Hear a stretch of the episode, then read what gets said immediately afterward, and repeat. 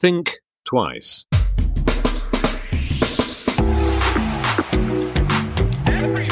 Think twice. Der Podcast über Innovationen, Werte und Wandel.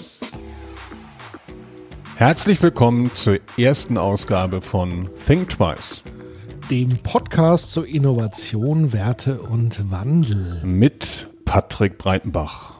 Und Nils Benson. Schönen guten Morgen, Nils. Guten Morgen, Patrick. Wir sprechen heute in der allerersten Ausgabe von Think Twice über ein Thema, was du uns mitgebracht hast, nämlich äh, die Frage Innovation um jeden Preis. Da frage ich dich natürlich als erstes, wie kommst du jetzt ausgerechnet auf diese Frage für unsere erste Ausgabe? Was hast du dir dabei gedacht, beziehungsweise bist du darauf gekommen? Ja, also im Bereich Innovation wird ja momentan wird ja alles innoviert. Es wird alles erneuert und jeden Tag kommt gefühlt irgendjemand mit irgendeiner Innovation um die Ecke. So und und das hat ja für mich immer, für mich hat das letztendlich zwei Seiten. Auf der einen Seite, ja, haben Innovationen natürlich einen Wert, wenn sie eine gewisse Relevanz haben für den Verbraucher oder für den Kunden oder für den Anwender. Ähm, auf der anderen Seite, und das steckt, glaube ich, dahinter, ähm, wir sprechen ja auch über Werte und Wandel, glaube ich, dass Innovationen heute anders gedacht und zwar wesentlich langfristiger ähm, gedacht werden müssen, weil innovative neue Produkte können heute einen Wert haben, aber sind vielleicht in zehn Jahren vollkommen wertlos oder führen gar zu Problemen, ähm, die sich dann wieder negativ rückkoppeln. Äh, zum Beispiel das Smartphone ist natürlich, ähm, natürlich eine Innovation gewesen, 2007. Und ähm, ja, aber führt eben heute auch wiederum zu Abhängigkeiten. Und selbst der Konzern, der das Smartphone erfunden hat, versucht ja jetzt schon letztendlich ähm, ähm, Tools anzubieten, um äh, durch Bildschirmzeiten und Analyse, dass die, dass die Anwender eben nicht die ganze Zeit nur auf das Smartphone Smartphone gucken und, und mit dem rumspielen und, und äh, weil sie selber sehen, dass da eine Abhängigkeit entstanden ist, die nicht gut ist und die dann auch irgendwann nicht mehr gut sein wird für das Unternehmen und die Umsätze Ja. dann abbrechen. Was ich ja interessant finde und spannend finde, dass momentan gefühlt, wenn ich mir so die Medien angucke, die Talkshows in, in Deutschland, Zeitung lese, digitale Zeitung lese, äh, auf Twitter gucke etc. pp. und gerade Politikern zuhöre, da wird ja Innovation gerade ganz groß gehandelt, nämlich tatsächlich ähm, über das hinaus, was du gerade so ein bisschen erläutert hast, nämlich den Kunden am Ende irgendwas zu liefern, was ihm mehr Bequemlichkeit und so weiter verspricht, sondern tatsächlich das Versprechen, die Welt zu retten. Ja, also im Zuge des Klimawandels gibt es ja jetzt verschiedene Antworten der Politik. Die, die Lösung des Problems Klimawandel kann nur Innovation sein, auf vielen Seiten, die das sagen. Und da frage ich mich dann aber immer, ja, was heißt denn das letztendlich? Weil tatsächlich, wenn man Innovation nimmt, um die Welt besser zu machen, muss man ja immer dann die Frage stellen, ist es immer gleichbedeutend mit dem anderen Grund, warum man Innovation macht, nämlich um sich im Wettbewerb zu halten, um Profit zu steigern langfristig?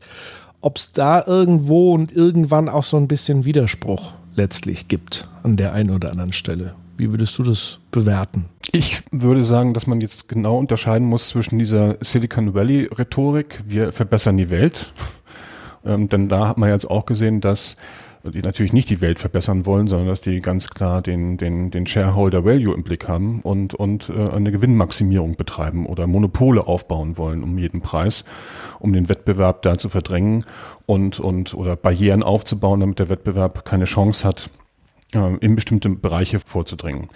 Ich glaube, der große Unterschied zu früher ist, dass man den Institutionen und den Unternehmen eben äh, eher glauben musste, weil die waren die einzigen, die bestimmte Dinge kommuniziert haben. Und Innovationen wurden entwickelt, um damit neue Marktanteile zu generieren, um den Wettbewerb ähm, zu verdrängen, um mit, mit neuen Produkten, mit neuen Services vielleicht bessere Margen ähm, zu generieren. So, und das, diese ganzen Informationen kamen letztendlich immer ähm, vom Unternehmen und oder von der Organisation, meinetwegen auch aus der Politik und man als Verbraucher, als Kunde musste man das glauben. Heute, wo wir alle vernetzt sind, glauben immer weniger Menschen das, was diese Organisationen oder Unternehmen behaupten zu tun. Und wenn ein Unternehmen heute sagt, wir wollen die Welt oder die Politik sagt, wir wollen heute die Welt retten mit Innovationen, ist das erstmal nett, aber letztendlich ist es ja erstmal nur eine politische Aussage, die, die vielleicht Wählerstimmen irgendwie gewinnen soll, aber wir wissen ja, welchen Wert politische Aussagen heute ähm, heutzutage haben.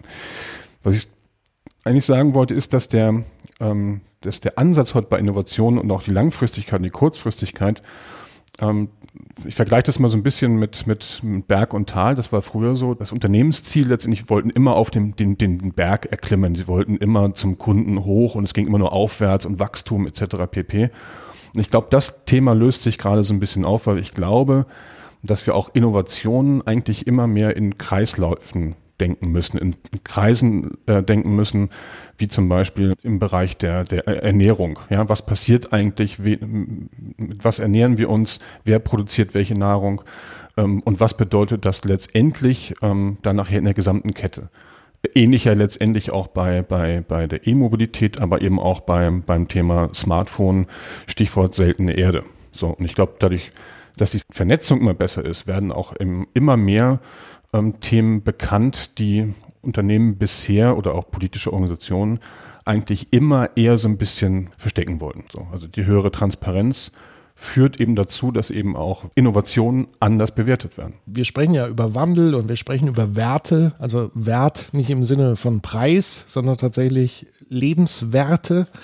Ähm, ich würde tatsächlich nochmal versuchen, da zu bleiben, nämlich zu sagen, Welt retten, ja, das hört sich immer so horrend an, aber wir haben es, glaube ich, tatsächlich nötiger denn je, es sei denn, man gehört eben zu der Fraktion, die sagt, nee, ist doch alles super, das wird, wird schon alles und das Augen zu und durch. Mhm.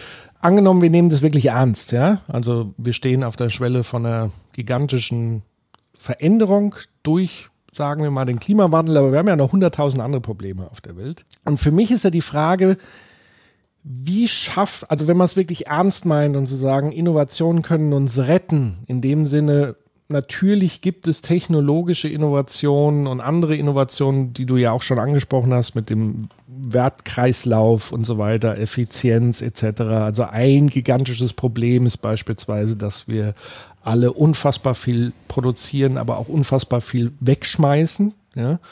Und ähm, da ist ja dann für mich die Frage, wie schaffe ich es, Anreize zu liefern, warum plötzlich Menschen losziehen, innovativ sind, um am Ende Lösungen überhaupt zu entwickeln. Da gibt es ja zum einen den Anreiz zu sagen, ich, ich schütte die Leute voll mit Geld und zieht los und macht mal was und ich finanziere sozusagen Innovationsprozesse und das, was da rauskommt, das Prototyping, die Prototypen und versuche das sozusagen mit, mit Geld zu lösen.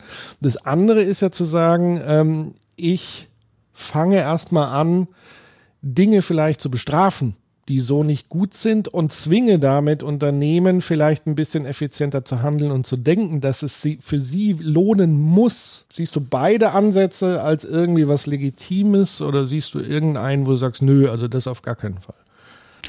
Ich glaube, dass beide Ansätze natürlich legitim sind, aber die Frage ist ja erstmal nach dem berühmten Warum, ja, und wer sagt das? Wer gibt quasi diesen Auftrag? Ist es ähm, ist es ein gesellschaftlicher Konsens, dass wir das jetzt alle tun? Sind das Unternehmen, die innovative Startups, die mit innovativen Lösungen und Produkten ähm, da in den Markt gehen? Ist es die Regierung oder sind es NGOs? Das ist momentan so dass das Problem ähm, in diesen ganzen Diskussionen. Dass die, die Veränderung nimmt immer schneller zu, wird immer schneller, aber immer weniger Organisationen, Unternehmen oder Menschen übernehmen Verantwortung für das, was getan werden müsste. Und das ist das, das nächste Thema was in Unternehmen genauso wie in der Politik stattfindet, man redet nicht miteinander oder eben dann eben nur in irgendwelchen Konsortien, wo es auch wieder ähm, Regeln gibt oder was ich, die, die, wo die neuen DIN-Normen dann verabschiedet werden oder keine Ahnung was.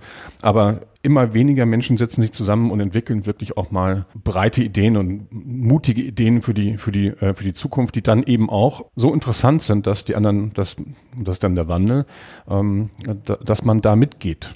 So. Und das ist so ein bisschen das, was momentan ähm, fehlt. Aber wenn das einmal da ist, und ich glaube auch, dass du gerade bei so einem Thema wie Klimawandel und dergleichen, brauchst du letztendlich auch den emotionalen Ansatz, ähm, zu sagen, ja, da gehe ich mit und ja, ich verzichte dafür auch auf, auf Dinge, weil das ist ja, das geht ja auch irgendwie einher. Es wird ja jetzt keine keine innovative Lösung geben, keine App geben, die, die, die wir dann alle mal aufmachen am Tag und damit hat sich der Klimawandel ähm, erledigt, sondern ähm, wir müssen unser Verhalten ändern. So.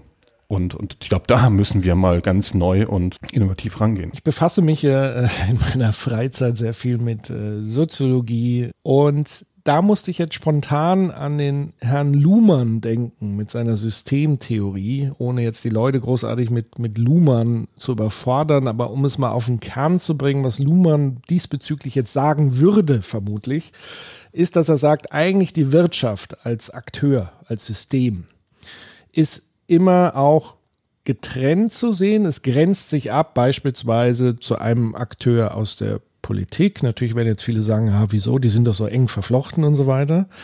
Aber so von der Systemlogik her gedacht, denkt Wirtschaft immer in Wirtschaft. Und für Luhmann gibt es ja keine wirklichen Individuen. Das heißt, für ihn ist jetzt ein Niels Benson, der im Wirtschaftssystem arbeitet, Teil des Wirtschaftssystems. Und die Logik des Wirtschaftssystems ist eigentlich immer in Richtung Wirtschaft gedacht. Nämlich, was ist das Hauptziel der Wirtschaft? Profit im Moment zumindest, die Wirtschaft, wie, wie wir sie kennen, ist sozusagen Profitmaximierung. Ähm, das heißt, das wird immer die oberste Prämisse des Handelns sein von, von Wirtschaftsakteuren. So, das ist, sage ich jetzt mal, eher so die, die dystopische äh, Variante, wenn man auf das Thema guckt will das jetzt aber versuchen, vielleicht dahingehend so ein bisschen aufzulösen oder zu drehen, weil du hast ja ganz viele im, im Laufe auch deiner Beratertätigkeit auch ganz viele sogenannte Social Impact Startups. Also Startups, die noch mehr wollen als Profit vielleicht zu machen, sondern auch was Positives für die Gesellschaft tun wollen.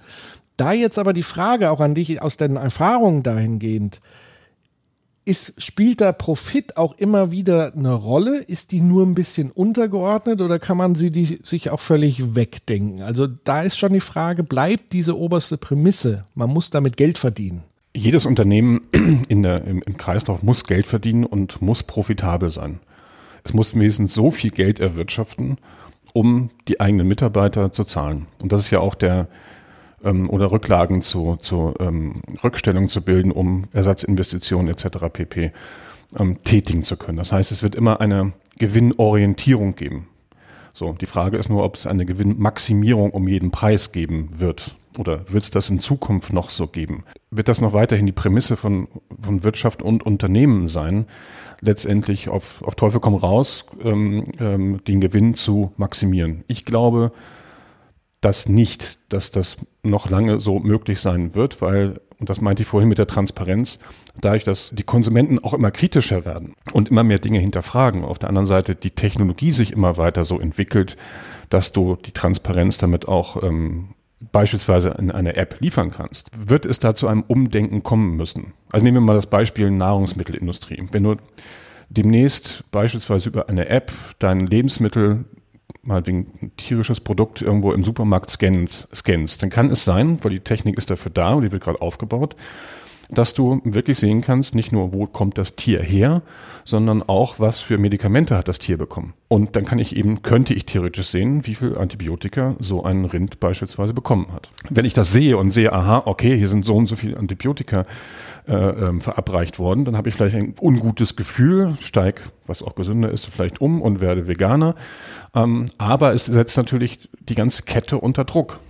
So, und das ist ja das Spannende letztendlich jetzt, dass sich eben, dass die, die, die klassische Lieferkette, also vom Bauern ähm, zum, zum Gemüsehof, Großhandel oder keine Ahnung, Schlachthof, dann irgendwann in den Handel, dass die ja demnächst von, von, von Unternehmen gesteuert wird oder respekt transparenter gemacht wird, die eigentlich früher nichts mit, mit Landwirtschaft zu tun hatten. Also IBM zum Beispiel baut eine Blockchain-Technologie auf, ähm, und, und, und hat jetzt gerade ein Joint Venture gegründet. Die gehen ganz stark in den Bereich der Ernährung rein und bauen da eine Blockchain zum Thema ähm, Food Trust, heißt das Ding sogar, glaube ich, mhm. auf, die eben genau das liefert, was ich eben äh, skizziert habe. Wenn man das jetzt mal genauer äh, nochmal äh, deiner Fragestellung nochmal betrachtet, kann ich ja nicht mehr Gewinn maximieren wenn ich ähm, die Tiere mit Antibiotika hochspritze, damit die dann schnell das Schlachtgewicht haben, irgendwie da noch hinkommen, dann geschlachtet werden hin und her. Dieser ganze Prozess wird dann nicht mehr möglich sein, weil der Kunde das nicht mehr akzeptieren wird. oder höchstwahrscheinlich nicht mehr akzeptieren wird.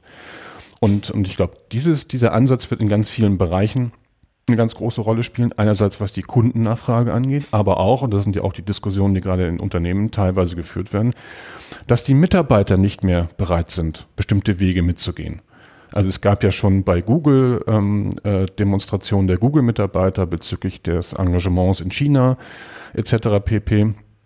Das heißt, auch da die Mitarbeiter werden immer, äh, immer kritischer. Und wenn Unternehmen bestimmt, gegen bestimmte ethische oder grundsätzliche Richtlinien verstoßen oder nicht mehr eine offene und transparente und klimafreundliche Kultur beispielsweise aufgebaut haben, dann werden die ein Problem haben, zukünftig da eben auch äh, Mitarbeiter zu bekommen. Ich hätte an, an der einen oder anderen Stelle tatsächlich erhebliche Zweifel. Da muss ich jetzt mal so ein bisschen den, den Spielverderber spielen, weil du also gerade der eine Punkt zu sagen, dieses Prinzip äh, maximale Profit, ähm, das wird es vielleicht seltener geben. Es würde ja immer nur noch ein Akteur reichen, der das betreibt und würde ja alle anderen Akteuren damit unter Druck setzen. Das ist ja das perfide an dem an dem Prinzip eben zu sagen, ja selbst wenn äh, neun von zehn Unternehmen sich entscheiden will, mach mal ein bisschen langsamer, und im Sinne eines, eines Wohlergehens. Und einer von denen ist der große Ausreißer und, und fängt an anzuhäufen, Druck zu machen, müssen ja die anderen quasi irgendwann nachziehen letztendlich vom, vom Grundprinzip, sage ich mal. Und das ist ja das, was wir so ein bisschen, wo ja die große Angst gerade auch ist in, in der deutschen Wirtschaft, zu sagen, was China prescht so vor. Wir mhm. würden ja auch äh, lieber Werte und Ethik verfolgen, aber die da drüben, die machen uns so viel Druck. Ähm, wir kommen gar nicht mehr hinterher mit unseren demokratischen Strukturen etc. Wir müssen vielleicht dann doch davon was aufgeben und im, um im Wettbewerb mitzuhalten. Das ist so natürlich auch immer eine Reaktion, die dann schnell kommt kommt, weil es immer einen Player gibt, der sich einen Scheiß darum schert und es voll durchzieht und die anderen unter Druck setzt. Mein Eindruck ist gerade, wenn ich mir die Wirtschaft angucke, dass die ähm, überhaupt nicht Richtung China gucken, dass China komplett in der Wirtschaft ausgeblendet wird. Also ich war verschiedenen Veranstaltungen, wo auch wirklich hochrangige Entscheider waren und, und ähm, auf China angesprochen, ähm, haben die da eher so die Scheuklappen aufgesetzt und wollen da nicht hingucken, weil genau das passiert, was du eben gesagt hast dass wir in bestimmten Bereichen von den Chinesen da überrollt werden. Ich meine, man muss sich mal nur mal vor Augen halten, dass die Chinesen das dreifache Bundes Bruttosozialprodukt der Bundesrepublik Deutschland, damit bezahlen die mit dem Handy in, in China. Ja, also sind ganz andere Dimensionen. Und ähm, das wollen aber hier viele auch dann dementsprechend ähm, nicht sehen. So, und ja, in China haben wir einen anderen, äh, äh, einen anderen Markt und, und andere Kultur, aber selbst da fangen ja schon, ähm, fängt ja schon die Regierung an und, und versucht eben das Thema Klimawandel ähm, auf die Agenda zu, ähm, zu bringen und da auch die Unternehmen natürlich ein Stück weit zu regulieren.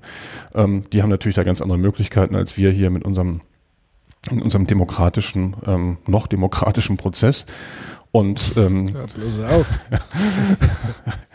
ja, ähm, muss man ja teilweise so sagen, weil aber das hängt ihm, das ist immer wieder, ich komme immer wieder zum Punkt, wenn sich die Menschen nicht miteinander unterhalten, wenn sich die Organisationen nicht mit, miteinander unterhalten, wenn es keine Idee davon gibt, wie wir zukünftig leben wollen, dann entsteht da ein, leerer Raum und wenn der nicht gefüllt wird mit Ideen, dann werden da eben die ganzen Ängste rein projiziert. So und führen zu Unsicherheiten. Und, und wenn dann eben wenn du in die Zukunft guckst und da letztendlich Unsicherheiten spürst, hast du auch kaum noch ähm, Ideen oder Kreativität, um wirkliche Innovationen zu entwickeln, die dann vielleicht ein Bild von der Zukunft liefern könnten. Man sieht das ja mit dem, mit dem, was du eben gesagt hast, ein Unternehmen prescht vor und macht dann mal was anderes. Äh, man sieht ja gerade so das Thema Facebook und, und, und Google und Apple ähm, im Punkto Datenschutz. So, ne, wo, wo Apple jetzt hingeht und sagt, okay, wir, wir versuchen die Privatsphäre unseres Kunden ähm, zu sichern sogar und, und wir wollen nicht die ganzen Daten analysieren, weil sie natürlich da genau wissen, wenn da irgendwelche Datenlecks oder so Skandale wie bei Facebook auftauchen, ähm, dass sie dann ein Problem haben werden. Da ist jetzt natürlich die Frage, ob die anderen mitziehen tatsächlich. Ne? Und ich habe heute Morgen gerade gelesen, es gibt ja demnächst eine neue Kryptowährung von Facebook, wo auch schon wieder Visa, Mastercard, Uber, PayPal und dergleichen sich dran, äh, daran beteiligen. Das ist eine Innovation zum Beispiel, ähm, wo ich mir noch nicht so sicher bin, wo die hinführt und welche Kreise die nur ziehen wird, wenn wir demnächst, wenn alle über Messenger bezahlen und Geld oder eine Kryptowährung austauschen. Das Problem ist, die Leute und die Organisationen, die Staaten müssen letztendlich gemeinsam an, an den Problemen arbeiten. Da immer mehr Wandel und immer mehr Unsicherheit da ist, machen die es immer weniger, sie USA beispielsweise oder sie ja auch in, in Europa einige, einige Regierungen. Und das wird natürlich zu Problemen, sogar vielleicht sogar zu Konflikten führen, die eigentlich noch gar nicht vorhersehbar sind. Verlassen wir nochmal das politische Feld. Ich glaube, das wäre mal ein eigener Podcast wert. Das können wir uns ja schon mal notieren auf unsere Episoden-Themenliste, nämlich politische Rahmenbedingungen, weil da könnten wir jetzt noch ewig drüber sprechen. Aber unser Thema ist ja tatsächlich Innovation um jeden Preis.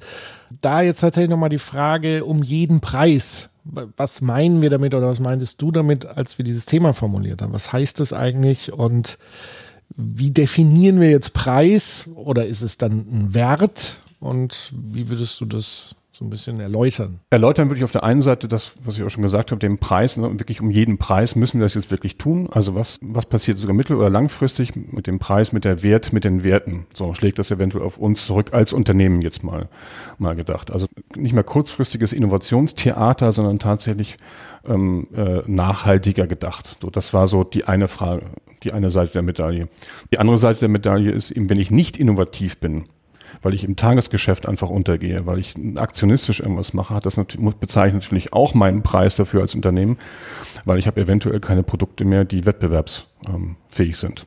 So, und, und ähm, das ist momentan das, was ich so häufig in der Wirtschaft sehe in den Unternehmen, dass einfach so ein Aktionismus da ist, so ein Druck da ist, so ein, so ein ähm, so ein Wahnsinn teilweise da veranstaltet wird, dass wirklich keine Zeit mehr ist, sich tatsächlich mit innovativen Dingen auseinanderzusetzen. Weil wenn ich innovativ sein will, muss ich kreativ sein. Und ähm, ich kann nicht kreativ sein, wenn ich die ganze Zeit in einem wahnsinnigen stressigen Umfeld ähm, agiere. So kommt es dann zu manchen ähm, Episoden, dass Design Thinking dann, Leute kommen in Design Thinking Workshops rein, ähm, haben aber die Idee, das Produkt schon im, im, im, Hinterkopf und wissen schon, dass es eine App wird natürlich und die wollen es nochmal durch den Design Thinking Prozess quasi nochmal bestätigt äh, äh, wissen. So funktioniert das natürlich nicht, aber es ist auch so ein bisschen Zeichen der Zeit und dafür bezahlen die Unternehmen aber auch die Mitarbeiter auch ihren Preis. Ich würde ja schon sagen, so einen gewissen Stress braucht man schon, also als Anlass, um über Dinge nachzudenken. Also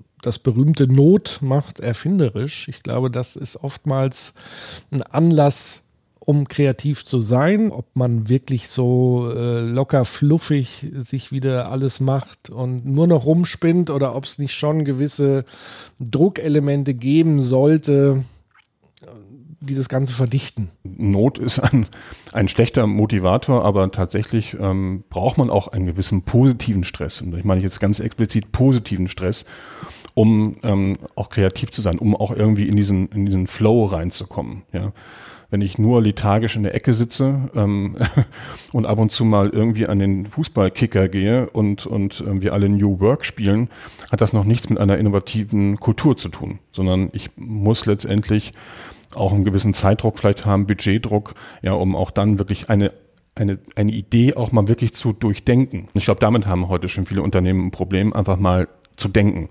Ja, da wird oberflächlich irgendwas betrachtet, aber es wird nicht richtig durchdacht und vielleicht nur, eigentlich wären meinetwegen zehn Schritte notwendig und die meisten bleiben dann vielleicht beim dritten Schritt hängen, weil es einfach dann wieder zu kompliziert ist, meinetwegen die ganzen unterschiedlichen ähm, Aspekte zu, äh, zu bedenken. Tatsächlich hast du die, eine positive Energie ähm, die auch stressig sein kann. Aber tatsächlich, wenn du weißt, warum du einen Job machst, warum, wenn du weißt, warum du ein Unternehmen hast, ja, und, und, und dich das dann dementsprechend immer so antreibt, ähm, dass du einfach die Sachen machen willst und, und, und auch richtig Bock drauf hast. Und dann bist du auch im Stress, aber ähm, der eben positiver ist und nicht, nicht, nicht negativ, der nicht aus Druck entsteht, sondern aus dem Inneren entsteht, weil du einfach dann in, in, in Flow-Momente reinkommst. Ja, vielleicht ist das schon der elementare Unterschied, der mir jetzt gerade so ein bisschen bewusst wurde. Also ich mag ja durchaus so Stress, aber im Sinne von eher so sich eine Taktung innerhalb des Gesamtprozesses. Aber eigentlich würde ich sagen, ich würde immer an den Job rangehen, aus der intrinsischen Motivation heraus was Neues zu erschaffen, was Neues, Sinnvolles zu erschaffen. Ähm, das heißt, ich brauche diesen Außendruck jetzt nicht so, jetzt mach mal was Neues, weil äh, sonst gehen wir alle unter. Aber so diese Kombi aus, also ich könnte jetzt nicht irgendwie jahrelang irgendwas durchdenken, ohne irgendwie zu Potte zu kommen. Deswegen helfen mir natürlich auch, ähm, ich sag mal, so Prozesse im Innovationsmanagement schon gut, aber man muss sie natürlich auch so ein Stück weit flexibel zu halten, weil man kann natürlich nicht immer erwarten, nach so einem Design-Sprint, Innovationssprint, Design-Thinking-Prozess, dass dann das rauskommt, was am Ende auch äh, die Innovation ist. Das kann man zeitlich unfassbar schwierig eindämmen. Manchmal hat man Glück, dann kommt was Gutes.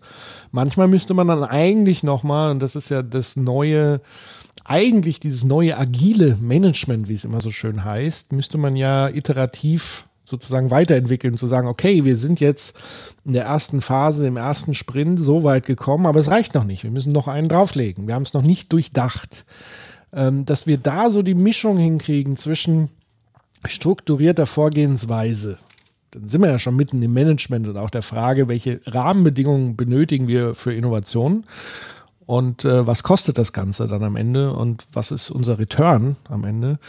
Ähm, also ich denke, da muss man auch intelligenter werden und eben nicht nur zu sagen, hier, äh, es gibt so ein Workshop-Angebot, drei Tage Design-Sprint und dann war's das und du hast am Ende ganz sicher die Lösung, weil das wird nie der Fall sein sondern klar, du kannst erstmal drei Tage machen, gucken, was rauskommt, aber dann musst du wieder individuell schauen, geht's weiter, reicht es, machst du weiter. Das ist ja eine Frage, mit der sich viele Unternehmen heute beschäftigen, ob es ein Start-up sind oder, oder größere Konzerne, die da ähm, noch ganz andere Schwierigkeiten haben.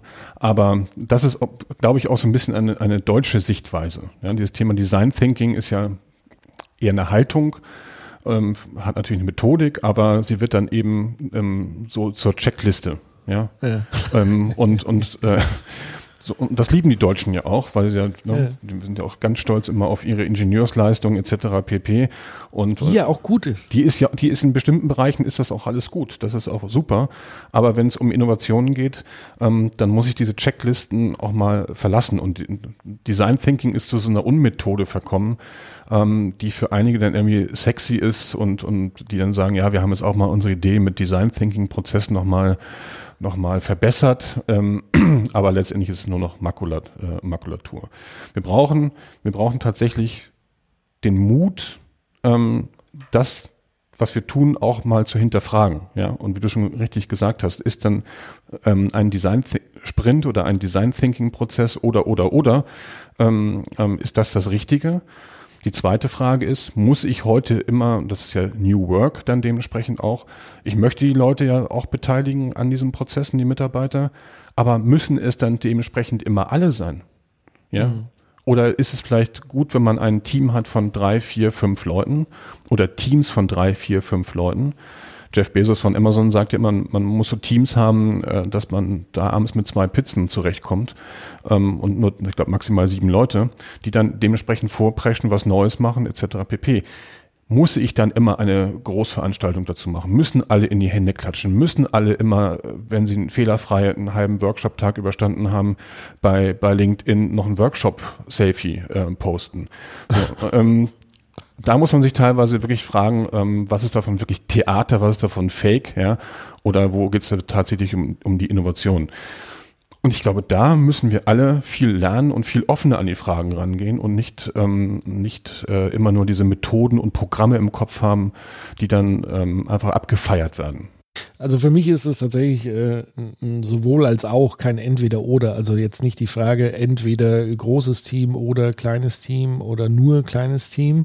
Also ich gebe dir vollkommen recht, das ist auch aus meiner Erfahrung ähm, ein, ein kleines, eingespieltes Team, was natürlich immer so ein bisschen die, ich sag mal, ähm, die Schwierigkeit dann hat, vielleicht ist es dann zu homogen, aber mit eingespielt meine ich noch nicht mal homogen, sondern ein, eine vertrauensvolle Beziehung untereinander mit idealerweise unterschiedlichen Ansichten zu Dingen und die werden jeweils immer erhört. Und aber eigentlich ziehen alle in dem Team an einem Strang. Also im Moment kann ich mich sehr glücklich schätzen, so ein, so ein Team zu haben. Und mit dem Bewusstsein, auch da wieder kommt so ein bisschen Luhmann ins Spiel, denn jeder ich sag mal, jeder, der neu zum Team dazukommt oder ein Mensch, der in eine Gruppe neu kommt, mischt die komplette Gruppe wieder neu. Es wird Stress erzeugt, es wird alles durcheinander gewirbelt. Und das heißt, je größer ein Team, eine Gruppe wird, desto komplexer wird auch das Team, das System an sich und das Handling dessen. Das muss man sich also immer wieder auch bewusst sein, dass dann auch Kommunikation viel stärker wird und damit die Moderationsleistung viel höher sein muss, wie wenn du klein und überschaubar bei deinen Pizzaschachteln bleibst, bei, bei Jeff Bezos. Genau. Was aber, glaube ich, elementar notwendig ist für Innovationsprozesse in Unternehmen, wenn man sagt, okay, Ideen entwickeln ist eine, da gebe ich dir vollkommen recht, das sollten kleine Teams machen, idealerweise vielleicht sogar gegeneinander in Anführungszeichen antreten oder parallel antreten, sich dann untereinander vielleicht auch nochmal austauschen, so dass das nicht wieder dieses klassische Konkurrenzding und du darfst aber nicht sehen, was ich mache und äh, das ist ja auch wieder Quatsch.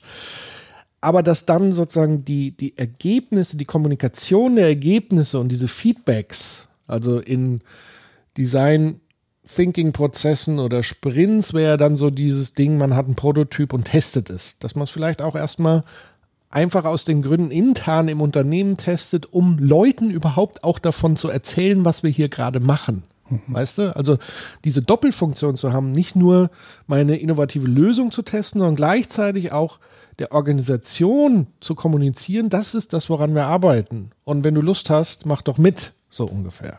Und ich glaube tatsächlich, wo wir weg sind, ist tatsächlich, wir müssen alle irgendwie mitnehmen. Das wird, man nie schaffen. Sondern tatsächlich, man muss die richtigen Leute mit dem richtigen Mindset und nicht Mindset im Sinne der gleichen Denkweise über die gleichen Sachen, sondern der, dem gleichen Verlangen, was Neues zu schaffen und sich darauf einzulassen, auf solche Prozesse. Und dann möglichst aber divers in der Denkweise zu sein. Mhm.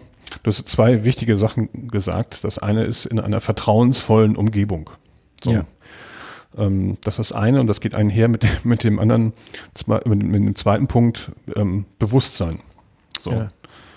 Und ich glaube, das sind schon zwei Themen, die in, in, in vielen Unternehmen einfach so nicht mehr ähm, vorhanden sind, dass man auf der einen Seite vertrauens, wirklich vertrauensvolle Umgebungen schafft ähm, und ich, damit meine ich jetzt nicht vertrauensvolle Umgebung schafft, wo am Freitag ähm, die KPIs äh, reported werden, sondern dass man tatsächlich sich auf den anderen verlassen kann. Ja. Und das zweite eben, dass man sich natürlich, wie du eben als Beispiel genannt hast, wenn jemand neu ins Team kommt oder wenn ein neuer Dienstleister, Agentur oder keine Ahnung äh, vor der Tür steht, mit dem man zusammenarbeitet, gibt es natürlich immer ähm, Konflikte, es gibt immer Missverständnisse, ähm, man muss sich einspielen und da hakt es dann eben auch bei vielen.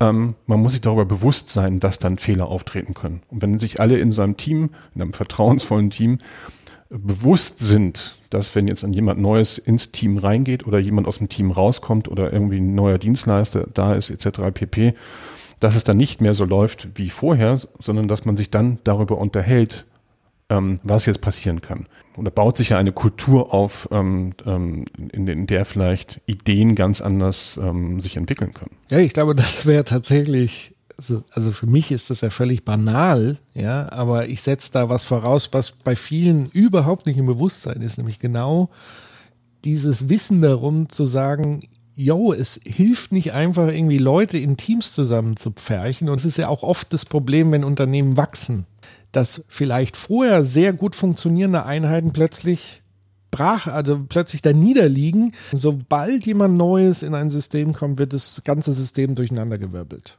Ob man will oder nicht. Und was ist dann besser, sich darauf vorzubereiten, das im Bewusstsein zu haben oder es einfach geschehen zu lassen? Das ist so an dem Punkt die Frage. Ähm, aber nochmal zurückzukommen, vertrauensvolle Umgebung und jetzt aber auch wieder die Kurve zu kriegen zum Thema Preis. Wie kann man diese vertrauensvolle Umgebung schaffen? Kann man sie überhaupt kaufen oder was müsste man machen und ausgeben und investieren, um das äh, hinzukriegen? Oder ist eigentlich alles äh, kaputt und macht am besten den Laden zu und gleich ein neues Startup in einer neuen Kultur. Äh, vielleicht entwickeln wir mal ein ganz neues äh, Mut-Konzept und ein, und ein vertrauensvolles ähm, Konzept, was wir dann ähnlich wie Design Thinking ähm, verkaufen, wo man dann sagen kann, so, wenn wir das gemacht haben, haben wir eine vertrauensvolle Umgebung und wir, wir haben uns jetzt mal eine neue Kultur eingekauft. Das ist ja so der, ähm, das ist ja so der Wahnsinn, mit dem, mit dem sich Unternehmen hier schon seit Jahrzehnten herumschlagen. Ich möchte nicht wissen, wie viel Milliarden und Abermilliarden in Change Management Prozesse geflossen sind. Immer mit der Hoffnung, dass dann jemand kommt, der es dann besser macht und wir haben danach eine andere Kultur. Das funktioniert nicht. Kultur kann man nicht kaufen. Kultur entwickelt sich nur. Und, und, und ähm, es, aber es laufen natürlich draußen auch viele rum, die dann eben sagen, wir machen jetzt hier den Großgruppen-Event und wir machen hier mal Coaching-Prozesse und wir machen dies und das und jenes so, so Interventionen, einzelne Interventionen, die dann meistens so lange wirken, wie die Leute nach Hause fahren. Ja, und am nächsten Morgen spätestens ist von dem, was da vorher passiert ist, diesen Prozessen eigentlich nicht mehr viel, ähm, ähm, viel mitzubekommen, weil dann in der Realität, in der Unternehmensrealität dann doch wieder ähm, ganz andere Regeln eine, eine Rolle spielen. Das, um das Thema Design Thinking nochmal ein bisschen zu stressen. Ähm, es war unheimlich schwer, dieses Thema Design Thinking überhaupt eine Ansatzweise in bestehende Organisationen hineinzubringen. Das hat unheimlich lange gedauert, bis dann irgendwann ähm, ähm, meistens top-down irgendjemand gesagt hat, ja, wir müssen jetzt auch Design Thinking machen und dann sind auch, dann ist auch das mittlere Management darauf ähm, eingestiegen. Dann mussten auch alle nach Berlin, mussten alle nach Kreuzberg in die Hinterhöfe, in die Lofts, um dann Design Thinking ähm, Prozesse zu lernen oder am besten auch gleich Design Thinking Trainer zu werden. So, aber wie gesagt, das, das Thema Kultur kann man nicht kaufen und das muss man tatsächlich entwickeln und das muss man sich bewusst machen, ähm, dass es ein, ein immer wieder währender Prozess ist. Da ist aber auch natürlich immer wieder die Frage, ähm, wenn ich das mal durchdenke, ähm, muss ich den Menschen, mit denen ich zusammenarbeite, ja auch vertrauen. So, und das ist der nächste große Punkt, den ich ja vorhin schon gesagt habe. Das fällt den meisten dann eben dementsprechend auch immer schwer, den Menschen, ihren Kollegen dann dementsprechend zu vertrauen. Auch da tue ich mir schwer, also da so ein leichter Widerspruch zumindest. Also ich, ich gebe dir vollkommen recht zu sagen, man kann das nicht einfach eins zu eins kaufen und macht jetzt irgendwie einen Kurs in Unternehmenskultur und Change Management und dann wird alles super. Aber gar nichts zu machen ist ja auch keine Lösung letztlich. Also das heißt, das erinnert mich so ein bisschen an die, die alte, ich glaube, war das Ford, der gesagt hat, äh, ich, ich gebe so und so viel für Werbung aus, aber ich weiß nicht 50 Prozent für was mhm. genau. Mhm. Also das heißt, ähm, natürlich kannst du mit Maßnahmen, Coachings, Change Management Prozessen, wie auch immer, eine Kultur also ich sehe es immer da, man muss eine Kultur äh, vom Bild her gesehen, das ist wie so ein, so ein wuselndes Ding, ja, und es hat sich irgendwie immer eingeschwungen. Und wenn du das stresst, ja, dann ordnet sich's plötzlich neu. Das heißt, ich muss Impulse setzen. Also das heißt, ein Change Management Seminar ist immer auch ein Stress auch im positiven Sinne. Also ein Impuls, den ich in dieses System gebe und ich zwinge zumindest kurzzeitig das System sich neu zu wuseln und sich neu zu ordnen. Weißt du, was ich meine? ja. Aber ich weiß sozusagen nicht, das ist ja ähnlich wie unser Gehirn eine Blackbox ist, wenn ich da reinpiekse, geht jetzt der Arm nach oben oder äh, zuckt mein Bein oder so. Und ich glaube, das ist so dieses große Problem. Wir versuchen ja immer alles linear zu lösen. Wenn ich den Knopf drücke, passiert das. Und das funktioniert halt bei Kultur definitiv nicht. Wenn wir aber nichts tun, wobei nichts tun gar nicht möglich ist, weil eine Kultur immer gestresst werden wird, sei es vom Markt, wie auch immer, ähm, dann sind es so, so diese Geschichten zu sagen, jo, es ist jetzt nicht alles ähm, für ein Bobbes, was ich an Maßnahmen vielleicht mache, aber es ist auch definitiv keine, keine Garantie. Und was aber, glaube ich, das Entscheidende ist, weil du auch gesagt hast, ähm, es ist immer so, es geht ja immer um, um Köpfe und die, die Heilsbringer, das erleben wir ja ganz gerade in der, in der Politik, ja, wo es nicht darum geht, was für eine neue parteipolitische Kultur, mit welchen Inhalten entwickeln wir, sondern welcher Kopf soll es denn am Ende wieder richten und soll dafür stehen. Und ich glaube aber auch darin steckt wieder ein Stück Wahrheit drin, dass natürlich brauchst du auch Köpfe, die diese Haltung vorleben und leben und mitprägen. Also diese gewisse Führungskultur spielt schon auch ähm, eine wichtige Rolle. Das heißt, es muss auch Menschen geben, die in der Unternehmensführung sind, die das dann auch ernst nehmen und ernst meinen, wenn sie Change machen und eben nicht, wie du sagst, so ein, so ein äh, Theater aufführen, Innovationstheater, New Work Theater und wir, wir machen mal so Pseudo-Dinger und dann sind wir es, sondern die da wirklich ein intrinsisches Interesse haben und es verstehen und tun und machen. Widerspruch. Ja. ein Stück weit Widerspruch. Nein, ich, ich habe ein bestimmtes Bild jetzt ein bisschen vor Augen. Ja. Ich, ich habe ähm, ich musste gerade an, an, an Diskotheken denken in den 80er Jahren. Ich glaube, die gab es in den 90er Jahren auch noch. Die, wenn sie neue Diskotheken aufgemacht haben, dann liefen die eine Zeit lang. Und du wusstest, wenn die Bacardi Night kommt, wenn die kommt, dann gibt's den Laden nicht, nicht mehr lange. Und äh, diese Bacardi Night ist letztendlich genau das Gleiche, wenn ich mir Gedanken machen muss über Change Management in meinem Unternehmen. Wenn da etwas entstanden ist, wo ich sage, ich muss jetzt einen Change-Prozess initiieren und, und, und aufsetzen etc. pp., habe ich ja in der Vergangenheit etwas falsch gemacht. So, weil ich glaube, das ist nur die Bacardi Night. Und wenn du einen Change-Prozess aufsetzt, der, eine Kultur im Unternehmen verändern soll, ähm, wird das, glaube ich, tatsächlich nicht, ähm, nicht funktionieren. Das ist so die, das sind diese Heilsversprechen der ganzen Change Management Gurus und Berater, die sagen, wir machen hier einen Prozess von A bis Z. Der wird dann auch teilweise gemacht, damit es irgendeiner irgendwas macht. Und ähm, wenn es nachher nicht gelaufen, nicht funktioniert hat, war eben der Dienstleister schuld.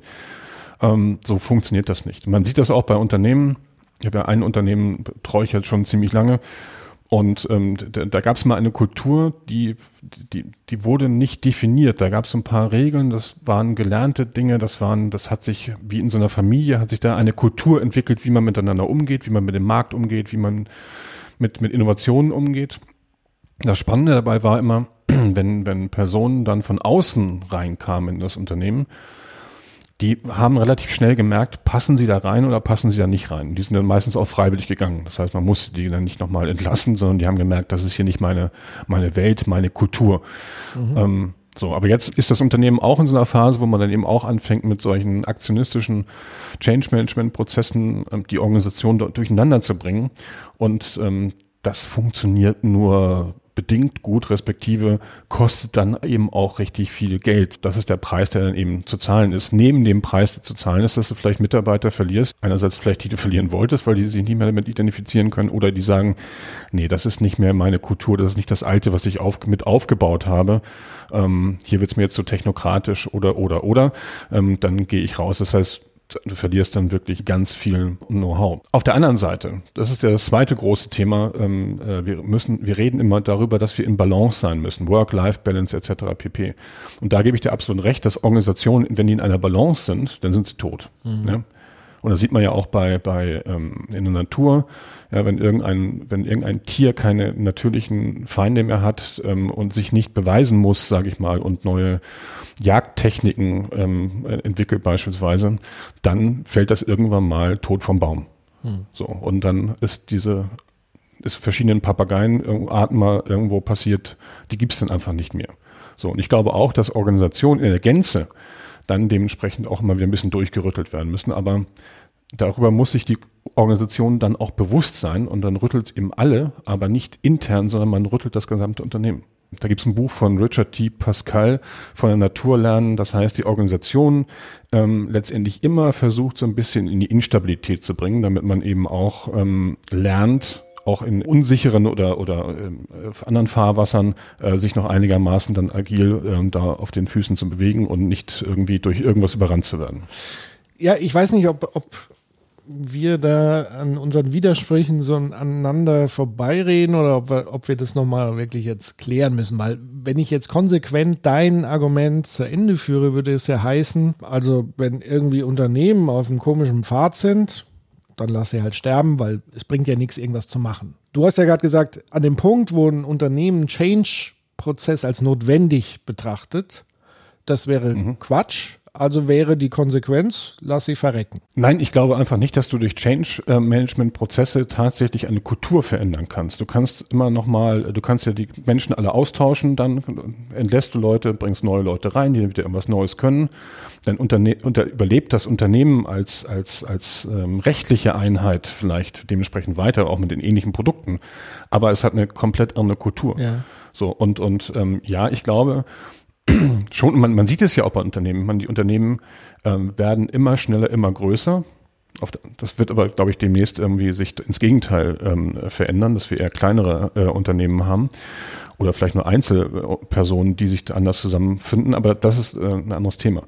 Ähm, die Unternehmen leben nicht mehr so lange, sie werden noch, was ich vielleicht im Durchschnitt, glaube ich, 13 Jahre alt in Deutschland. Das heißt, es ist ein ganz normaler Prozess ähm, dass Unternehmen dann dementsprechend ähm, äh, sterben. Ja. ja. Und das liegt eben häufig auch daran, weil sie eine Kultur aufgebaut haben oder eine Kultur, sich eine Kultur entwickelt hat, die dann irgendwann nicht mehr kompatibel war mit dem Markt oder in der, in der Branche. Da dann doch heftiger Widerspruch zu sagen. Also, weil Change ist ja nichts, was nicht stattfindet. Ein Change findet ja immer statt in, in Unternehmen. Ja, also natürlich stabilisiert sich so gewinn, gewisse Kernelemente einer Kultur, aber eine Kultur ist tagtäglich von Sekunde zu Sekunde lebendig und anders. Ähm, es gibt aber dann so, ich sag mal so gewisse Grundpfeiler, die eine gewisse Richtung vorgeben. Ich fände es einfach fatal zu sagen, ähm, yo, wenn wir mal diesen Weg eingeschlagen haben, dann gute Nacht. Ja, also es gibt dann überhaupt gar keine Chance mehr, irgendwas zu verändern, weil das würde dem vollkommen widersprechen, weil sich ja immer wieder was verändert. Deswegen ja, ich glaube, unser Knackpunkt ist eher zu sagen, es gibt jetzt hier ein Patentrezept X eines Change-Projekt-Prozesses Y und wenn man das anwendet, dann hat man immer Erfolg damit.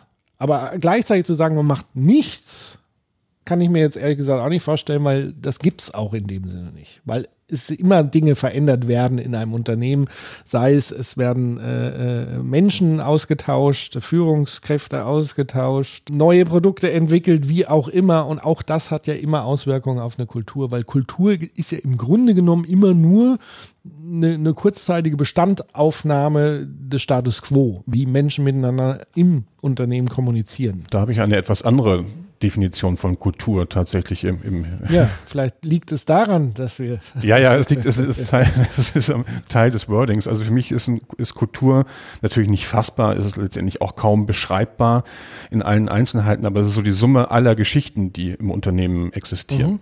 So, und die erzählt wurden oder die mal äh, erlebt wurden. Und das, das, das ist dann kulturprägend. Es gibt diese berühmte Affenstudie, wo man ähm, Affen mit Wasser besprüht hat, ähm, die irgendwo äh, sich Nahrung rausholen wollten.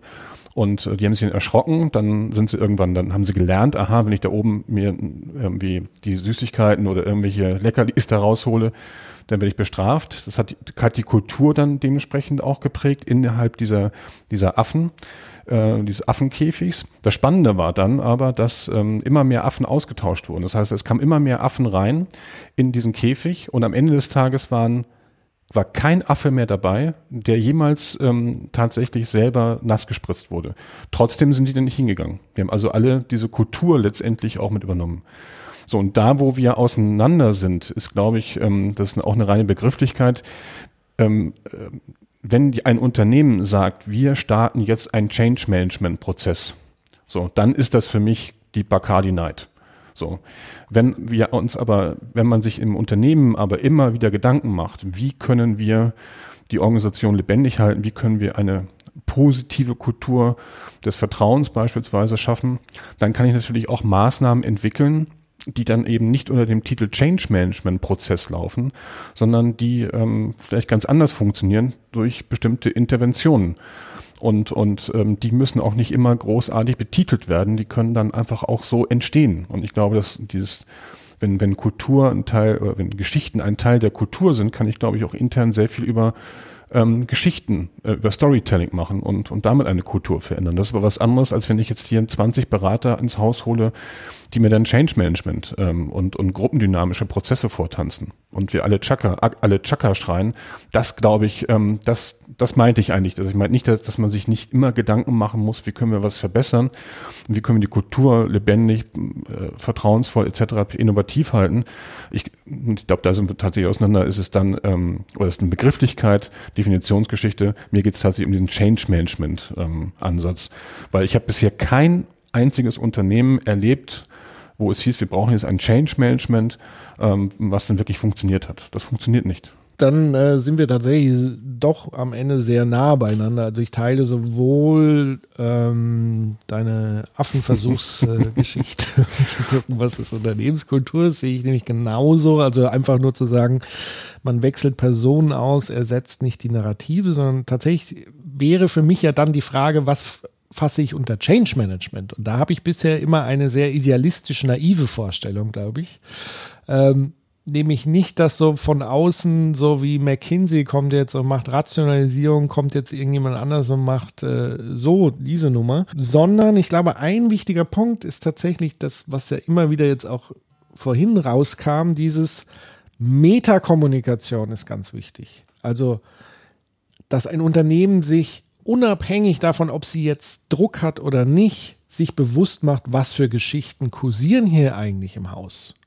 Welche äh, Erzählung haben wir denn?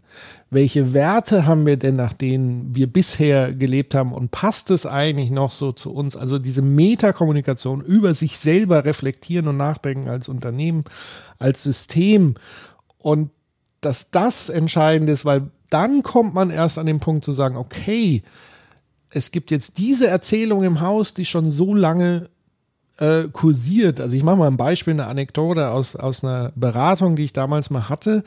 Da ging es darum, da ging es um, um Immobilien, die verkauft werden sollten oder als Projekte entwickelt worden sind. Und da habe ich dann rausgefunden in, in ganz vielen Gesprächen, und da sind wir wieder bei Metakommunikation. Du musst mit den Leuten über die Dinge sprechen und sie miteinander sprechen lassen.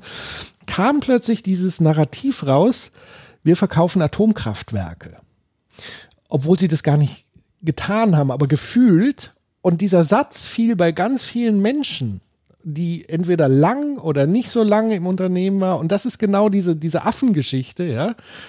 Das war völlig unabhängig von der jeweiligen Person, sondern das war eine Unternehmensstory, die aber sich natürlich massiv blockiert, blockierend ausgewirkt hat auf, auf die Kultur, weil wenn du mit so einer Einstellung da reingehst, und natürlich nicht, wir sind stolz darauf, Atomkraftwerke zu verkaufen, ähm, sondern mit diesem Bremser im Kopf, oh Gott, jetzt muss ich wieder mein Atomkraftwerk verkaufen. Und das war für mich so dieses wirklich sehr erhellende Beispiel, wie du mit, mit ähm, narrativer Arbeit in Unternehmen etwas über dich selber rausfinden hast. Die Frage ist natürlich dann, wenn die Leute sich dann auf sowas einlassen und ihnen das vor Augen hältst, wie sie dann wiederum damit umgehen. Ob sie diesen nächsten Schritt dann hinbekommen, sagen, oh, das ist aber jetzt nicht so doll, aber wie könnten wir das jetzt positiv verändern, ohne dass es wiederum aufgesetzt ist und affig ist. Aber so dieser Ansatz zu sagen mit Metakommunikation und eigentlich diesen permanenten Wandel im Laufe zu halten, und da gebe ich dir recht, wenn die Bacardi Night vor der Tür steht, ist es dann tatsächlich zu spät. Das ist dann so Hauruck und ähm, ja, damit wird es nicht gehen. Genau, und, und äh, aber du hast ja das Beispiel, ist ja ein wunderbares Beispiel. Das äh, hast ja eins zu eins zu der, zu der Affengeschichte. Woran ich jetzt gerade noch, wo ich gerade überlegt habe, ist, ähm, warum funktioniert das dann dementsprechend so selten? Oder was passiert? Welche Art von Menschen sind denn in Positionen, wo man sich Gedanken darüber machen kann, was in einer Kultur, in der, in der eigenen Unternehmenskultur ähm, äh, passiert? Ich habe häufiger erlebt, dass ich, dass man Technokraten äh, in Schlüsselpositionen hat, denen es eigentlich relativ egal ist, welche Kultur im Unternehmen äh, vorherrscht, denen es manchmal sogar vollkommen egal ist, in welchem Unternehmen sie eigentlich arbeiten, ähm, die auch vollkommen schmerzfrei von A nach B äh, wechseln, um ihr Gehalt aufzubessern beispielsweise. Und, und ähm, da ist es natürlich ganz, das kann man übrigens immer sehr schön feststellen, wenn familiengeführte Unternehmen auf einmal ähm, in, in, in Fremdmanagement übergehen. Dann, dann habe ich diesen, diesen Clash der, der Kulturen, weil die Geschichten auf einmal ganz anders sind. So, und, und auf einmal der Neue kennt auf nicht die Geschichten, die das Unternehmen vor 20 oder 30 Jahren gemacht hat. Und dann kommt es ganz häufig eben in diesen Übergabe, in diesen Übergangssituationen dann eben ähm, zu fatalen Situationen, so dass meistens auch nicht der erste dann im Familienunternehmen bleibt, sondern dass dann zwei, drei, vier, fünf folgen, ähm, bis sich so ein bisschen die Kultur da dementsprechend angepasst hat. Und auch in der Zeit ist das Unternehmen meistens nicht gerade innovativ unterwegs und, und entwickelt sich auch da nicht weiter, weil die sind alle, und das ist ja leider heute so, das ist auch der Preis, den viele Unternehmen bezahlen, Sie beschäftigen sich zu 90 Prozent mit sich selber und versuchen irgendwas politisch und dergleichen ähm, zu legen. Und da interessiert sich doch kaum jemand noch für, oder nee, das wäre jetzt blöd, aber interessieren sich schon viele Unternehmen für ihre Kunden. Aber in, äh, gerade in Konzernen äh, ist der Kunde doch, ähm, äh, ist der Kunde doch eine Zahl, eine Kennzahl. Aber man hat doch keine Beziehung mehr und man, das kann man auch jetzt nicht mit Personas äh, überbrücken, was vielleicht jetzt viele einwerfen könnten. Ähm, das funktioniert nicht, wenn keine, wenn keine Kultur da ist, die den Kunden tatsächlich in den Mittelpunkt ähm, stellt. Ja, weil auch das natürlich, ähm, ich versuche ja da immer so ein bisschen Verständnis zu entwickeln, warum ist es so, wie es ist, weil es natürlich unfassbar komplex ist. Wie gesagt, wenn man einmal so ein bisschen Luhmann im Hinterkopf immer wieder hat, dann drischt er so auf einen ein und sagt, ja, je mehr Kommunikation, desto komplexer wird das System. Das heißt, sich mit Kunden auseinanderzusetzen, bedeutet, die Komplexität immens zu erhöhen. Und wir Menschen sind nun mal äh, Wesen, die möglichst Komplexität reduzieren wollen. So, und wenn das dann so ist, dass wir sagen, die Unternehmen sind schon so sehr mit sich selber beschäftigt, weil da so viel Kommunikation schon intern stattfindet, ähm, dann noch jemand von außen reinzuholen, nämlich die blöden Kunden, ja, es wäre doch eigentlich ein tolles Business, wenn die blöden Kunden nicht wären, dann macht es das halt komplexer am Ende des Tages, wobei dann äh, natürlich die, der große Einwurf käme mit der neuen Technologie, wären wir zumindest auch in der Lage, und das wäre dann wiederum ein eigenes, wiederum eine eigene Episode, nämlich die Frage beispielsweise ähm, Deep Learning Prozesse im Bereich der Innovation. Also kann man auf Kunden hören mit Unterstützung von, von künstlicher Intelligenz, kann man daraus zum Beispiel was machen, kann sozusagen Technologie uns unterstützen, dabei diese Kommunikationskomplexität zu reduzieren, sodass am Ende auch was passiert. Oder am Ende des Tages, dann sind wir wieder zurück beim Preis, zu sagen, okay, wir müssen es in Kauf nehmen, stärker mit den Kunden zu sprechen, die Komplexität zu erhöhen, aber dafür bedarf es einfach aber auch einen höheren Aufwand, der sich wiederum monetär niederschlägt. Also wenn wir beide uns jetzt einig sind zu sagen, ja, wir müssten mehr mit den Kunden reden, sind wir uns, glaube ich, auch beide einig, das ist ein höherer Aufwand und der schlägt sich wiederum im Preis nieder. Oder wie siehst du es? Natürlich ist das aufwendig, mit dem Kunden zu sprechen. Außer ich habe eine andere Haltung. Ja? Und ähm, es gibt ja diese berühmte Firma aus, aus den Niederlanden, Butz, Butzorg, was irgendwie so übersetzt heißt, ich habe es falsch ausgesprochen wahrscheinlich, was, ähm, was, was so ähnlich heißt wie Nachbarschaftshilfe oder Nachbarschaft. Und, und die haben das Thema Pflege in, in den Niederlanden haben die äh, neu definiert. Ja, weil ein ganz kleines Team angefangen hat mit der Idee, ein, ein, ein, ähm, ein Unternehmen aufzubauen, was ähm, Pflege anbietet, Pflegedienstleistungen anbietet, um, und jetzt der Punkt von vorhin, nicht den Gewinn zu maximieren, sondern die Idee, purpose-driven heißt es ja in Neudeutsch, zu sagen, wir wollen ähm, den, den alten Menschen möglichst lange ein lange selbstbestimmtes Leben ermöglichen.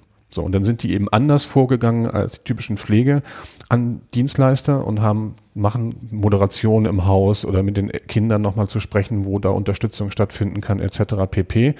Und was sie gesagt haben, sie setzen auf kleinere Teams, die dann eben, ich glaube, maximal für äh, zehn Leute oder dergleichen, die sich selber organisieren, wo es keine Hierarchien gibt, etc. pp. Aber alle gehen immer in Richtung ähm, äh, Kunde oder Patient, die alten Menschen und versuchen alle immer wieder Ideen zu entwickeln, um da neue Dienstleistungen zu entwickeln, um den Menschen möglichst lange ein selbstbestimmtes Leben zu ermöglichen. Das heißt, das ist dann tatsächlich intrinsisch und ich brauche dieses, ähm, ich brauche diese, diese, diese Checklisten nicht, wie wer sich wo äh, verhalten soll. Und da ist auch wieder ganz klar das Thema Vertrauen spielt da eine, eine Rolle. So und, und, und sich auch bewusst sein, dass es auch komplex ist. Wenn ich das nicht habe, dann kann ich alle möglichen Checklisten, Programme entwickeln hin und her. Man kommt letztendlich nie an den, an den Kern. Und die haben jetzt kein Problem, mit ihren Kunden zu sprechen. Für die sind Kunden auch keine Bedrohung, sondern die liefern ein wertvolles Feedback über die Arbeit. Das ist dann wieder Input, um sie zu verbessern. So, und dieses Unternehmen ist in, innerhalb von zehn Jahren, glaube ich, von vier Leuten auf 10.000 Mitarbeiter äh, angestiegen. Sie sind mittlerweile auch ein Impact und also ein gemeinnütziges Unternehmen, aber die sind auch in der Pflege profitabel. Die haben ist ein interessanter Arbeitgeber und ja jeden Tag Bewerbungen von, von, von Pflegekräften, die da arbeiten wollen. Weil dann können sie das machen, was sie nämlich machen wollen, nämlich mit oder an den Menschen arbeiten. Unternehmensführung ist immer komplex, das kann ich nicht lernen. Komplex ist ja, kompliziert ist das, was ich nachvollziehen kann, was ich irgendwie lernen kann. Also für mich ist momentan Klavierspielen extrem komplex, aber im Grunde genommen ist es nur kompliziert. Ich bin nur zu doof oder ich habe keine Übung. So, und aber komplexe Zusammenhänge wie Unternehmensführung kann ich nicht lernen. Dafür gibt es keine, kein Lehrbuch, auch wenn man das versucht, hier und da zu verkaufen. Aber du hast im Grunde genommen schon so ein bisschen die Auflösung unseres äh, kleinen Widerspruchs, der vielleicht dann doch keiner wahrgegeben. Du hast nämlich als, als äh, wichtigstes Instrument, was auch wiederum die Systemtheorie geben würde, nämlich Vertrauen als Mittel, um Komplexität zu reduzieren. Also das heißt, wenn man sagt, ein Unternehmen, was unfassbar viel mit sich selbst beschäftigt ist, und zwar im negativen Sinne, nicht im Reflexionsmodus, sondern wenn Vertrauen sozusagen nicht vorhanden ist in einem Unternehmen, in einer Kultur, dann geht's ja los. Dann das kennt man ja viel, wer, wer in verschiedenen Unternehmen gearbeitet hat. Intrigen etc. pp. Das ganze Shakespeare-Drama, was es da so gibt, gibt es natürlich im Kleinen auch in Unternehmen. Und die Leute sind einfach mal so 60, 70, 80 Prozent des Tages damit eigentlich nur beschäftigt, diese Spielchen aus, auszuführen. Und dann bleibt natürlich keine Zeit äh, am Ende des Tages, um mit den Kunden zu sprechen. Und das Beispiel, was du ja genannt hast aus den Niederlanden, ist ja das Beispiel zu sagen, okay, offenbar haben sie es geschafft, intern so eine Vertrauenskultur zu schaffen, weil sie gleiche Werte miteinander teilen und sich da gar nicht mehr groß darüber auseinandersetzen müssen, welche Werte haben wir, sondern das ist gesetzt und deswegen vertrauen wir uns gegenseitig, dass sie dann viel stärker Zeit und Energie darauf aufwenden können, nach außen zu kommunizieren oder mit dem Außen zu kommunizieren, mit den Kunden in Interaktion zu gehen. Also das heißt, Komplexitätsreduktion ist wichtig, ähm, um sich neuen Dingen zu widmen. Ähm, und natürlich, da bedarf es eben an, an einer anderen Stelle, an vielen Bereichen einfach erstmal Vertrauen zu haben, um sich zu entlasten, ähm, um das überhaupt tun zu können. Und das führt uns aber auch so ein bisschen zu dem Ding, das kann man sich mit Geld dann tatsächlich auch nicht wirklich kaufen. Das kann man sich tatsächlich mit Geld nicht kaufen. So was heißt das jetzt bezüglich der Preisfrage und Systems von heute? Ja.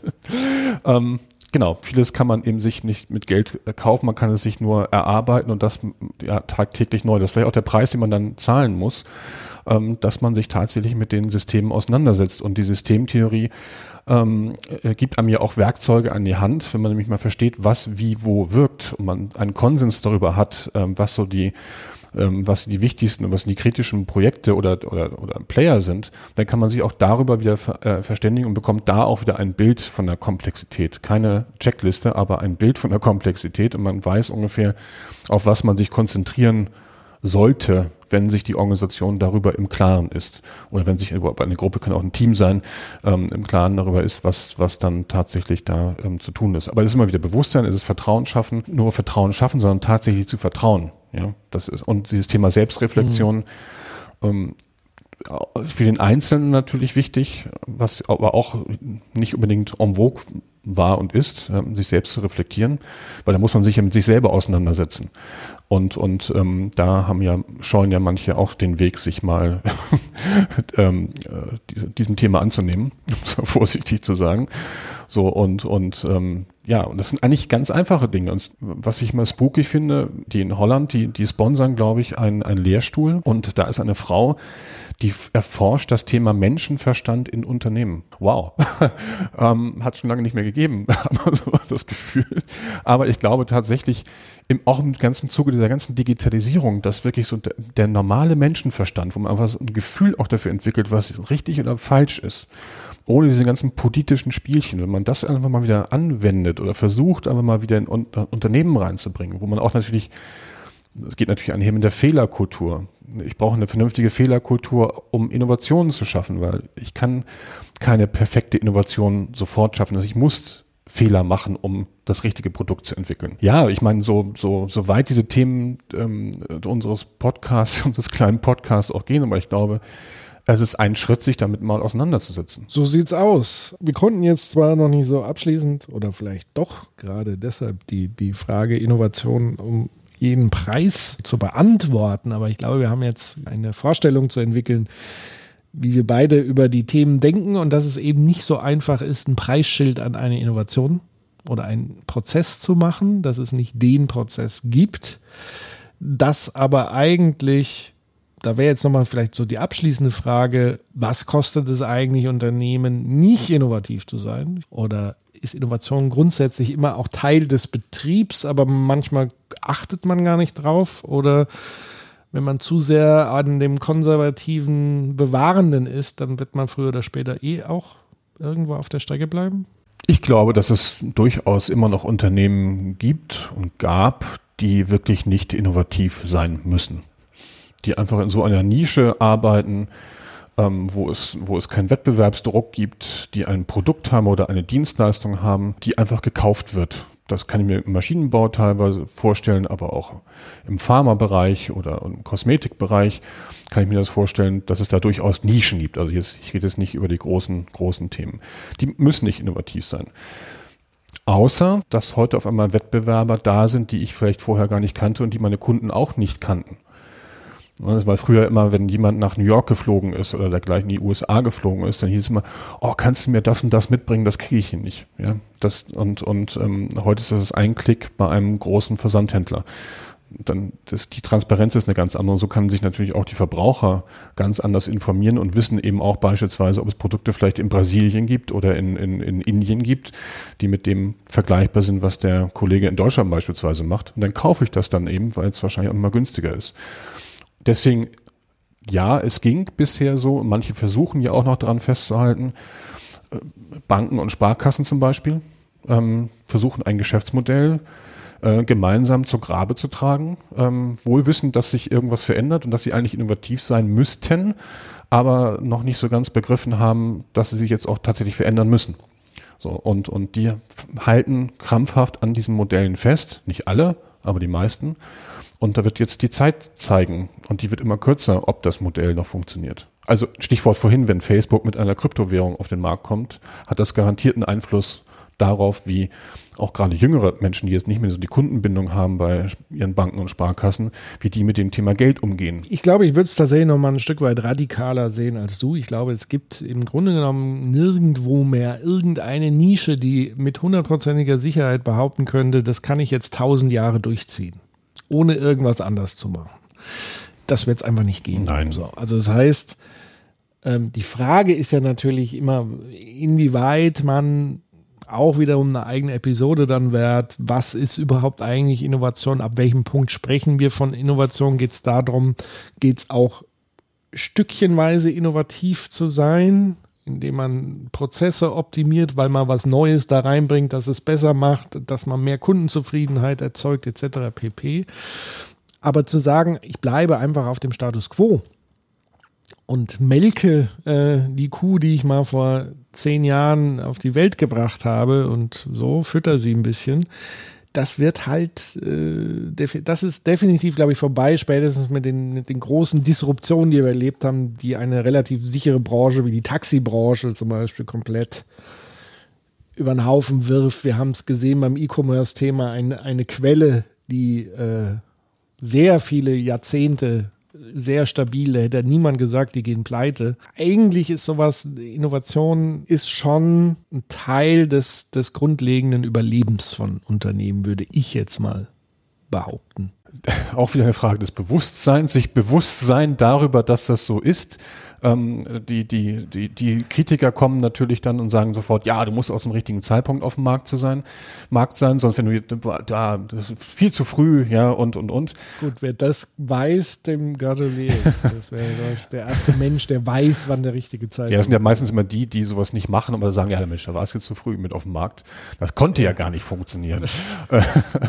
ähm, das das ähm, ist ja teilweise auch richtig. Und wenn es gelingt, dann war es Glück. Äh, sowieso, da war es, äh, ja, da hast du auch echt Glück gehabt gehabt. Und ja, wenn jetzt nicht der Kunde gekommen wäre, ähm, dann wäre dein Unternehmen ja, ähm, hätte sich ja gar nicht so entwickeln können. Ja klar, das gibt es natürlich immer diese ewigen, ewigen Blockierer und. Da, da fällt mir ein schöner Witz ein. Ja. Einer betet zu Gott und sagt, äh, lieber Gott, lass mich bitte im Lotto gewinnen. Lass mich bitte im Lotto gewinnen. Lass mich bitte im Lotto gewinnen. Macht das irgendwie jahrelang, jahrzehntelang und irgendwann kriegt er tatsächlich eine Antwort vom lieben Gott und sagt, gib mir eine Chance, kauf hier endlich ein Los. ja, genau. ja, der Witz ist zwar schon ziemlich alt, ja. aber inhaltlich, inhaltlich kommt das genau da jetzt, ähm, äh, so ein schöner Schlusswitz jetzt eigentlich gerade. Ja, genau. Kauft euch Lose, liebe Leute. Wenn ihr Innovation machen wollt, genau. müsst ihr es zumindest probieren. Wenn ihr es nicht probiert, wird es keine Innovation geben. Ich glaube, das ist tatsächlich so ein Ding zu sagen, das ist nicht was, was man temporär mal kurz zukaufen kann oder wo man sich nur mal ein Jahr mit beschäftigt oder nur mal in einem Design Thinking Prozess mal kurz Innovation macht, sondern Innovation ist ein nicht wegzudenkender Bestandteil des, des äh, Betriebes, Teil der Betriebswirtschaft. Genau, und wenn ihr da draußen immer fleißig und freundlich unseren Podcast hört, werdet ihr vielleicht mit uns gemeinsam Dinge oder ähm, Prozesse entwickeln, die die Innovation, ähm, die Innovationskultur in Unternehmen dann dementsprechend verbessern kann oder ermöglichen kann. Und, und ja, das finde ich gerade ganz spannend äh, bei der Idee, dieses Format weiterzuentwickeln, innovativ weiterzuentwickeln. Absolut, weil, äh, wie gesagt, es gibt keinen Masterplan auf dem Reißbrett, sondern es ist ein permanentes Ausprobieren. In dem Sinne auch dieses Produkt. Ein Experiment. So soll es sein. Und äh, das ganze Leben ist ein Experiment. Jetzt wird es aber sehr äh, paraphrasisch. Phrasen. Phrasenschwein habe ich Lass uns hier. zum Ende kommen. Genau. Der Er Witz ist jetzt schon zu lange Jetzt her. ist er tot geritten. ähm, nein, was, was ich tatsächlich noch sagen wollte, ähm, vielen Dank äh, zum einen fürs Zuhören. Da wir ein sehr junger, neuer Podcast, also jung im Sinne von äh, neu am Markt sind, ähm, bitten wir euch natürlich, wenn ihr das gehört habt, euch das gefallen habt, ähm, bitte sagt es Leuten weiter, die das vielleicht auch mögen können. Das ist ganz wichtig. Das ist generell bei Innovationen wichtig, dass sie sozusagen eine gewisse kritische Masse irgendwann erreichen, um sich durchzusetzen. Ähm, auf der anderen Seite, fair enough, wenn ihr sagt, das war ja Müll, was die beiden da geredet haben, dann empfehlt es natürlich nicht weiter. Und im besten Fall schreibt ihr uns konstruktive Kritik, was wir besser machen können, wenn ihr sagt, jo, das vom Ansatz her ganz gut. All diese Dinge könnt ihr tun unter think-twice.studio im Netz. Da gibt es unsere Website. Da habt ihr Möglichkeit, mit uns zu interagieren. Was haben wir denn noch so, wo man hingehen kann? Also abonniert uns natürlich auf Spotify, auf iTunes, auf allen möglichen Podcatchern dieser Welt. Lasst uns gerne eine Bewertung da, schreibt uns E-Mail, haben wir glaube ich auch. E-Mail-Adresse haben wir natürlich auch, die findet ihr auf der Webseite. Auf der Webseite findet ihr auch nochmal eine Telefonnummer zur Think Twice Studio WhatsApp-Gruppe. Gruppe, Gruppe. Und äh, das testen wir also ein bisschen mal aus. Und wir haben noch einen Instagram-Account, gerade heute mit fünf Followern, also drei echten Followern und uns beiden. Aber da gucken wir auch mal, welche Formate wir da ähm, entwickeln. Und ähm, ja, ist vielleicht nicht alles so innovativ, aber vielleicht kommen wir auch mit ein paar innovativen Ansätzen rüber. Das wird sich jetzt ähm, zeigen bei, nach den nächsten Ausgaben. Ja, wir müssen ja einfach erstmal loslegen und ausprobieren und äh, Prototypen produzieren, wie es so schön heißt. Und auf Instagram tatsächlich findet ihr uns unter Podcast unterstrich Think Twice zusammengeschrieben. Ähm, genau. Da abonniert doch mal und guckt, was dann passiert. Und wie gesagt, wir, wir versuchen jetzt erstmal eine kleine Crowd von Menschen zu sammeln, die das vielleicht interessiert. Und in diesem Sinne hoffen wir, es hat euch sehr äh, gefallen.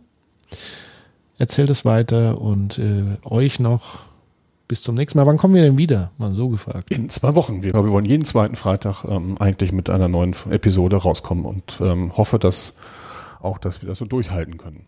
Gut, ansonsten ähm, nochmal kurz zu uns. Äh, Nils Benson findet ihr auch auf Twitter mit dem Hashtag ad, äh, nicht Hashtag, sage ich schon, mit dem Handle äh, Nils Benson. Äh, Nils bitte mit IE. Und Genau. mich findet ihr unter Breitenbach. Auch auf Twitter mittlerweile wieder, eher aktiv. Ja, Ansonsten googelt uns einfach mal und guckt, was ihr da so findet. genau. Xing, LinkedIn, überall gibt es genug Möglichkeiten, mit uns in Kontakt zu kommen, wenn ihr denn mögt. Genau. Und wir haben Lust drauf, mit euch drüber zu sprechen. Und von daher Macht's gut, ihr Lieben. Ciao. Ne? Ja. Tschüss, Nils. Tschüss. Tschüss, Patrick. Ciao.